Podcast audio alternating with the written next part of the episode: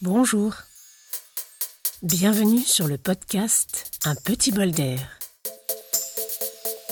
Je suis Aurélie Thépeau, comédienne et coach en prise de parole et confiance en soi.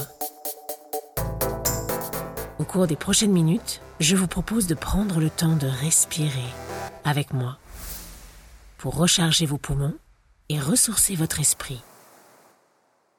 Aujourd'hui, j'ai décidé de me répéter un peu, voire beaucoup, pour vous emmener petit à petit au plus proche de votre prise de conscience. Pour tous ceux et celles qui nous rejoindraient aujourd'hui, je vous invite à écouter les premiers épisodes pour vous familiariser au fur et à mesure avec le principe de respiration en conscience. Un petit bol d'air vous propose des exercices de respiration pour apprendre ou réapprendre à être connecté avec votre ressenti physique et émotionnel.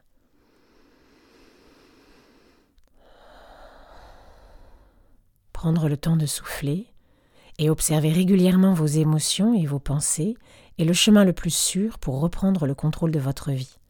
Alors comment ça marche? Eh bien je vous guide et je vous propose des exercices simples à mettre en pratique pendant les épisodes et surtout dans votre quotidien.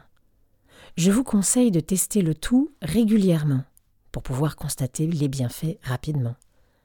Alors, où en étions-nous? Dans les deux derniers épisodes du mercredi, je vous expliquais que nos émotions découlaient de notre interprétation des événements de la vie. Et je vous proposais de respirer en observant quelles émotions vous envahissent régulièrement et surtout de quelle manière celles-ci se manifestent dans votre corps. La deuxième étape du travail de prise de conscience passe par une démarche d'acceptation. Comme nous avons tendance à refuser les émotions dites négatives, par peur d'être envahis, nous nous bloquons. En vous autorisant à ressentir une émotion donc considérée comme désagréable pendant la respiration, vous lui offrez un espace d'expression. Continuez à respirer en conscience et profondément tout en laissant l'émotion sortir, ou au sens propre du terme. Cela vous permet de relâcher les tensions et donc de diminuer sur le long terme cette intensité.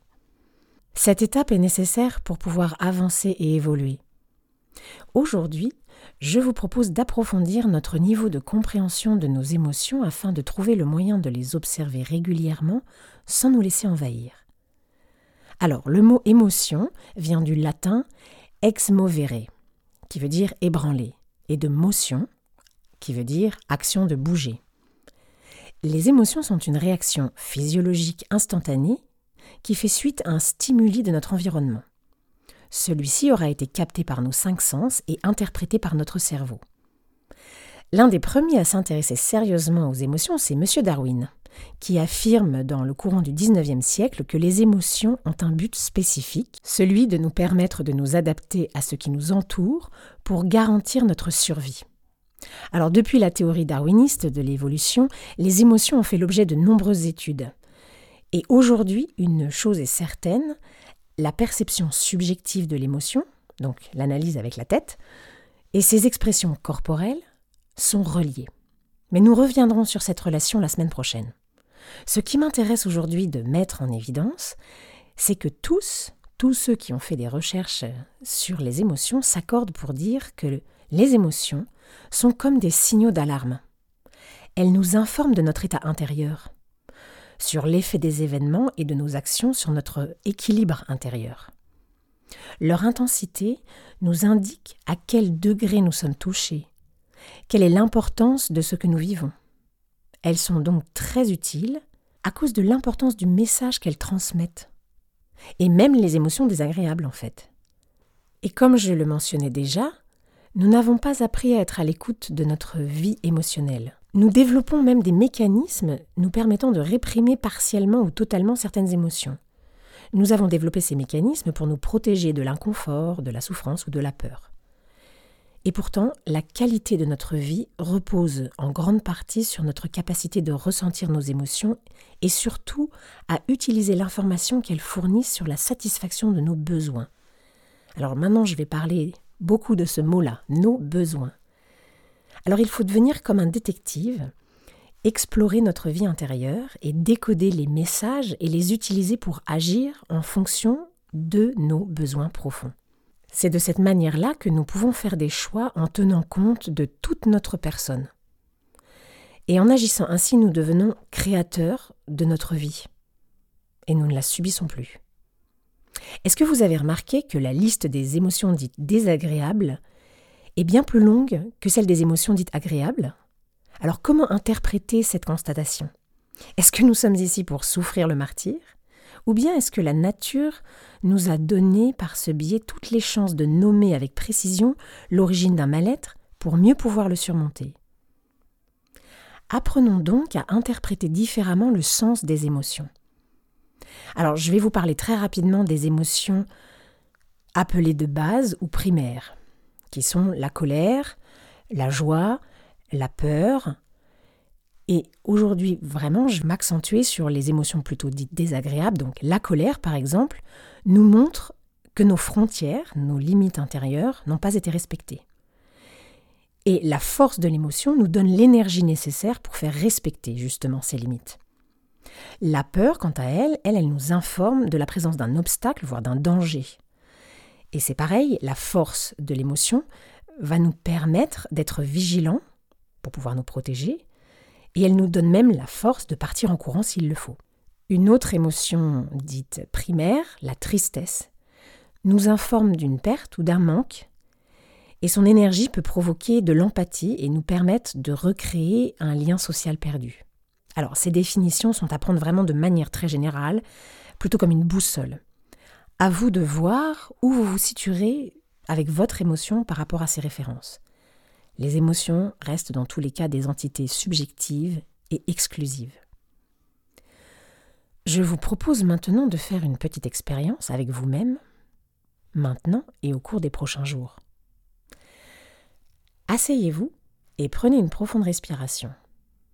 Inspiration profonde. Et profonde expiration. Concentrez-vous sur votre respiration, sur l'air qui entre par le nez.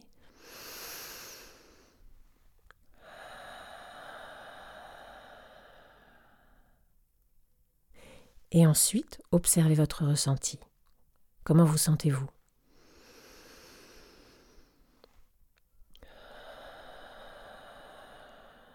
Inspirez bien profondément.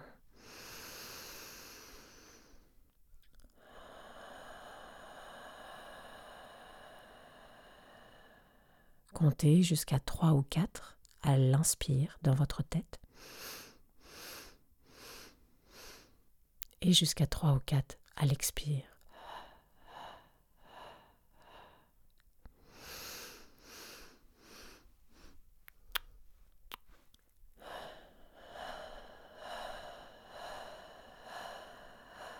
Essayez de trouver votre régularité en inspirant par le nez et en expirant par la bouche.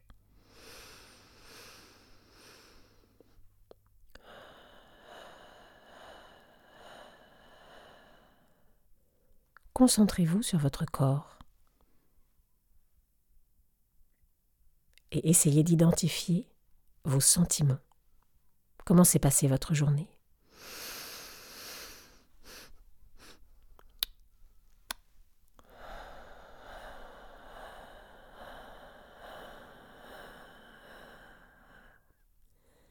Quelles émotions vous ont traversé aujourd'hui et comment les nommeriez-vous?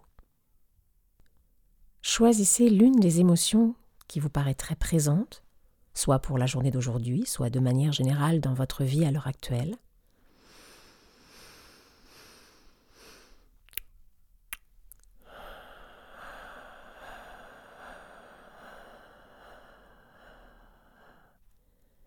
Concentrez-vous sur votre ressenti physique lorsque vous pensez à cette émotion.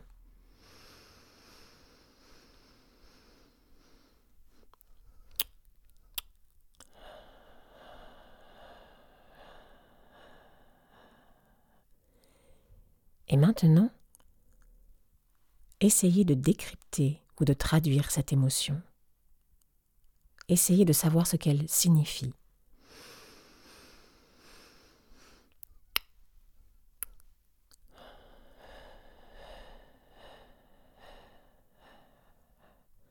Je vous donne un exemple.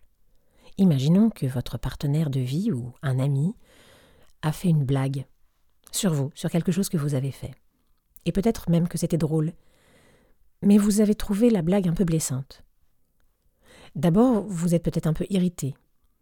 Puis en vous asseyant deux minutes, vous remarquez que vous êtes vraiment en colère. Ensuite, en vous concentrant sur ce sentiment, sur cette émotion et sur ce que vous ressentez dans votre corps, essayez de découvrir ce que la colère veut vous dire. Et posez-vous clairement cette question. Quel est le message?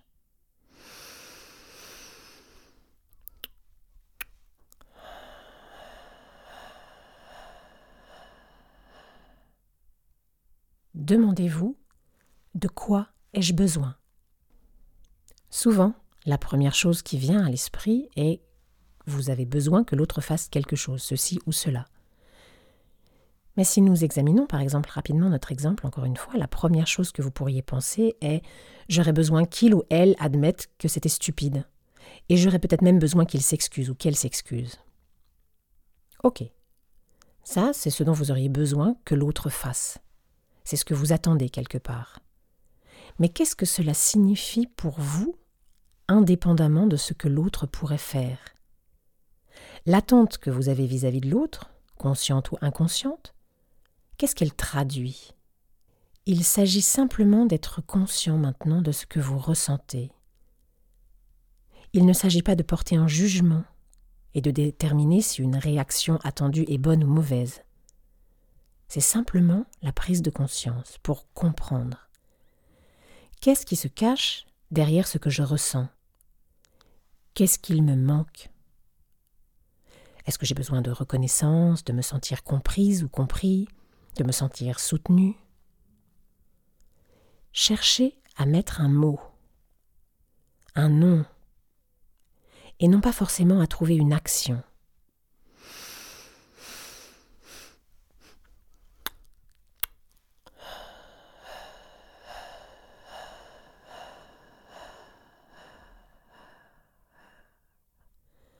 Voilà.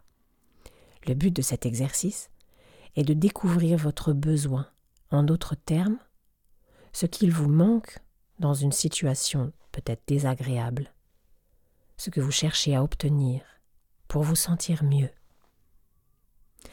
Tentez l'expérience aussi souvent que possible pour vous.